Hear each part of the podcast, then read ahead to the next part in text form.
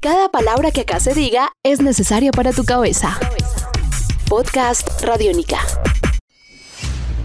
Amigos, bienvenidos a una nueva entrega de Descarga Radiónica en este espacio en donde hacemos un recorrido por aquellas cosas de la cultura pop, de la cultura de los videojuegos, los cómics, las historietas, todo lo que nos gusta. Lo recorremos de la mano de Iván Zamudio. Buen día, tarde, noche, a la hora que lo esté escuchando. Maestro, encantado de estar con usted hablando en esta oportunidad sobre películas basadas en videojuegos. Mi nombre es Diego Bolaños y lo que vamos a hacer es un recorrido acerca de esas películas que prometen ser una... ¿Usted piensa que estamos frente a a la nueva ola de las películas de aventuras y acción que tal vez el género de superhéroes va a dar paso al género de los videojuegos? Puede ser, puede ser. Es, es una premisa interesante porque vale la pena recordar que hace muchos años eh, empezó una oleada de, películas tristes. Digamos, esto fue un tema en el cine que duró, que estuvo de capa caída. Y de nuevo, pues y yo creo que el, el, el, responsable de que eso se haya terminado de hundir fue Uwe Boll, para los que quieran buscar quién es Ugbol, U-W-E y el apellido es B-O-L-L, Ugbol. Eh, pues las películas de videojuegos estaban completamente hundidas, nadie estaba dando un peso por eso y es más, estaban surgiendo incluso hasta películas de muy bajo presupuesto que salían directo a video, como es el caso de la película de King Fighters, es que está terrible, era unas cosas. Sí, sí, una era cosa, una rifa de licencias. Una cosa terrible. Pero en este momento yo creo que desde que Aaron Paul estuvo con la película de Need for Speed hace un tiempo que no, pues digamos, no fue tan no fue la gran película, pasa como una película más de acción con autos y todo esto, pero digamos que está surgiendo como un interés en donde, bueno, vamos a empezar a hacer las cosas bien, mejor, con más presupuesto y manejando las cosas como deben respetando. Respetando respetando porque después usted va a hablar en este caso pues de una película muy importante que va a salir este año. Y a usted le preocupa por la por el respeto. Y es que estamos hablando de una película llamada Assassin's Creed basada en una de las franquicias de videojuego más exitosas de los últimos años.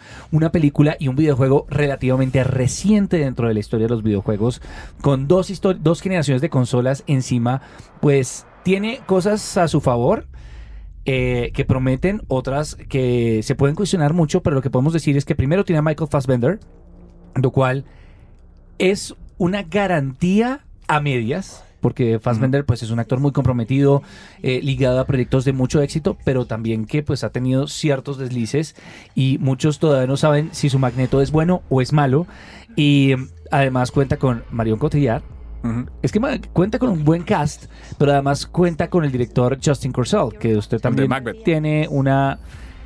Todos son una apuesta a medias. Todos prometen, pero no todos van a la fija. Es lo que preocupa a muchos. Sí, lo que pasa es que en este caso eh, Justin Corsell pues dirigió Macbeth. Macbeth es una muy buena película. Y mm, Fassbender es... Eh, yo, yo siempre he visto a Fassbender como un hombre que no se mete en un proyecto porque sí. Exacto. Él, Ese es el punto. Él no aceptó uh, ser Magneto porque sí, él vio que había algo más. Había un potencial dramático. un potencial ahí. Él, él siempre ve ese tipo de cosas. Y la historia es que Michael Fassbender decidió producir Assassin's Creed y hacer esta película porque vale la pena contarlo. Sobre todo porque viendo el tráiler de la cinta, uno se da cuenta, bueno, listo, van a manejar lo del Animus, van a manejar muy bien en este caso Desmond Miles, digamos, va a tener obviamente lo de Desmond, es otro, es otro, es otro personaje. Es otro personaje, pero sí tiene lo de la historia del Animus, de que pues tiene los elementos. Esta compañía va a buscar a Desmond Miles porque existe lo de la, lo de la memoria genética y que van a averiguar quiénes son los asesinos y esta, digamos, esta comunidad que ha vivido en las sombras y se encarga de preservar el, el bien y el mal en el mundo. Ahora, el punto lo más importante de Assassin's Creed, película producida para el año 2016 por parte de 20th Century Fox en asociación con New Regency, es que hay que ser muy claros. Primero ya tenemos un tráiler, eso nos dice muchas cosas tiene referencias muy bonitas al videojuego. El póster es una referencia increíble a la película, pero han sido muy claros en algo y esta no es la película de un videojuego. Es una película inspirada, en un videojuego. Exactamente. Para muchos eso puede ser la marca entre un gran éxito y un gran fracaso. En este caso, los eh, productores y realizadores han hecho una explicación muy, muy, muy detallada en muchos medios recientemente explicando que no querían tener que limitarse a, los orígenes y génesis y cánones del videojuego.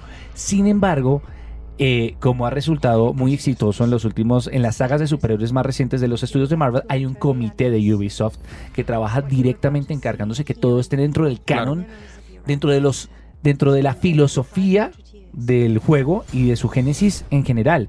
La idea es tener personajes que más adelante tal vez hasta incluso puedan conectarse con el universo que conocemos de Assassin's Creed, pero no son directamente no es una historia original dentro del canon del videojuego. Sí, la idea no es repetir por repetir al cine, sino que es crear algo complementario.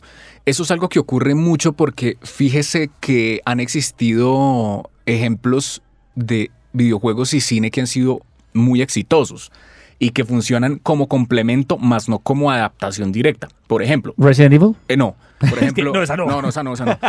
La película, eh, el videojuego de Bayonetta y la película de Bayonetta.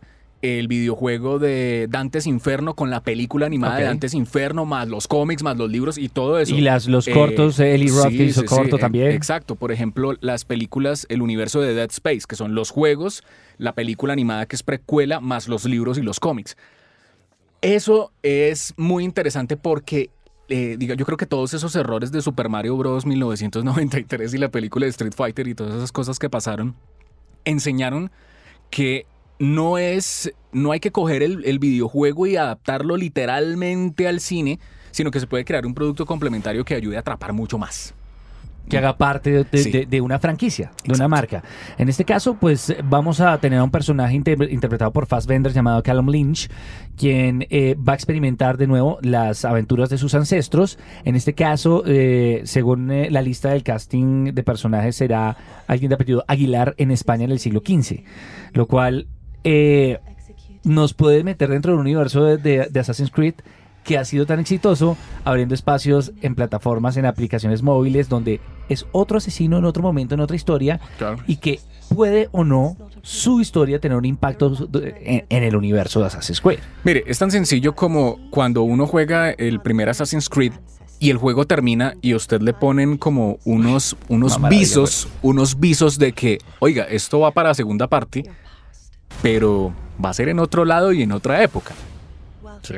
Y es, Entonces, muy, es que uno queda contento. Uno queda caras. contento porque eh, eso se ha visto, por ejemplo, en el Assassin's Creed 2, que es en Italia. Uno lo ha visto en, Brotherhood, que es en otra parte. Uno ha visto es- estos juegos de Assassin's Creed Chronicles, que son estupendos. Son juegos de, de plataformas con todos los elementos de Assassin's Creed, pero entonces es en Rusia, es en China, es en la India. Y todo puede o no puede tener un impacto y eso le permite trabajar con tranquilidad en su lado. Bueno, también tiene a uno de los diseñadores de armas más importantes de History Channel y Hollywood que dice, yo soy fanático y, no, y me voy a encargar de que cada arma sea una representación original de lo que pasa en los videojuegos. Hay elementos que son muy bonitos, pero hay otras preocupaciones. Usted tiene algunas y es que tiene que ver a la misma marca, eh, Ubisoft, y otro de sus productos que no resultó tan bien para muchos y es eh, el Príncipe de Sí, Persia. Lo que pasa es que eh, visualmente ya a mí no me, no me cuadra algo del, del- de, de este tráiler y es la apariencia visual que va a tener la película.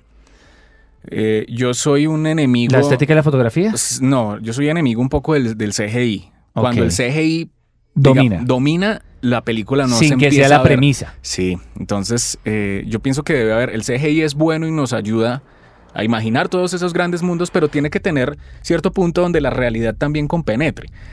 Entonces, yo sentí un poco, sin, sin- obviamente guardando las proporciones y teniendo un, un nivel comparativo de las cosas, que por ciertos momentos se veía mucho CGI similar a lo que le pasó a la película de Príncipe de Persia, que no es una mala película, tuvo una, digamos, una opinión muy dividida, pero entonces eh, cuando eso Pero pasa, ahí quedó. ahí quedó, exacto, no, no, fue- no, la idea eh, hubiera sido que hubieran hecho Warrior Within después, bueno, pero Qué buena saga fue esa, ¿no? Sí, sí, sí, sí. Pero, pues vamos a ver. De todas maneras, pues es un tráiler, son solamente dos minutos que nos están mostrando algo y el resultado, pues, final lo vamos a Eso ver es en como un demo de meses. juego. El resultado del, jue- del producto final puede cambiar. Sus comentarios y opiniones los esperamos abajo. Ustedes que esperan de una película, de un juego tan querido, tan impresionante y una de las primeras películas, pues que va a tener una narrativa, tiene una par con una narrativa visual que podría inspirarse para llevarla al cine. No pasa como en las películas viejas que usted tenía que inventarse toda esa narrativa visual. Amanecerá y veremos. Eso será Assassin's Creed.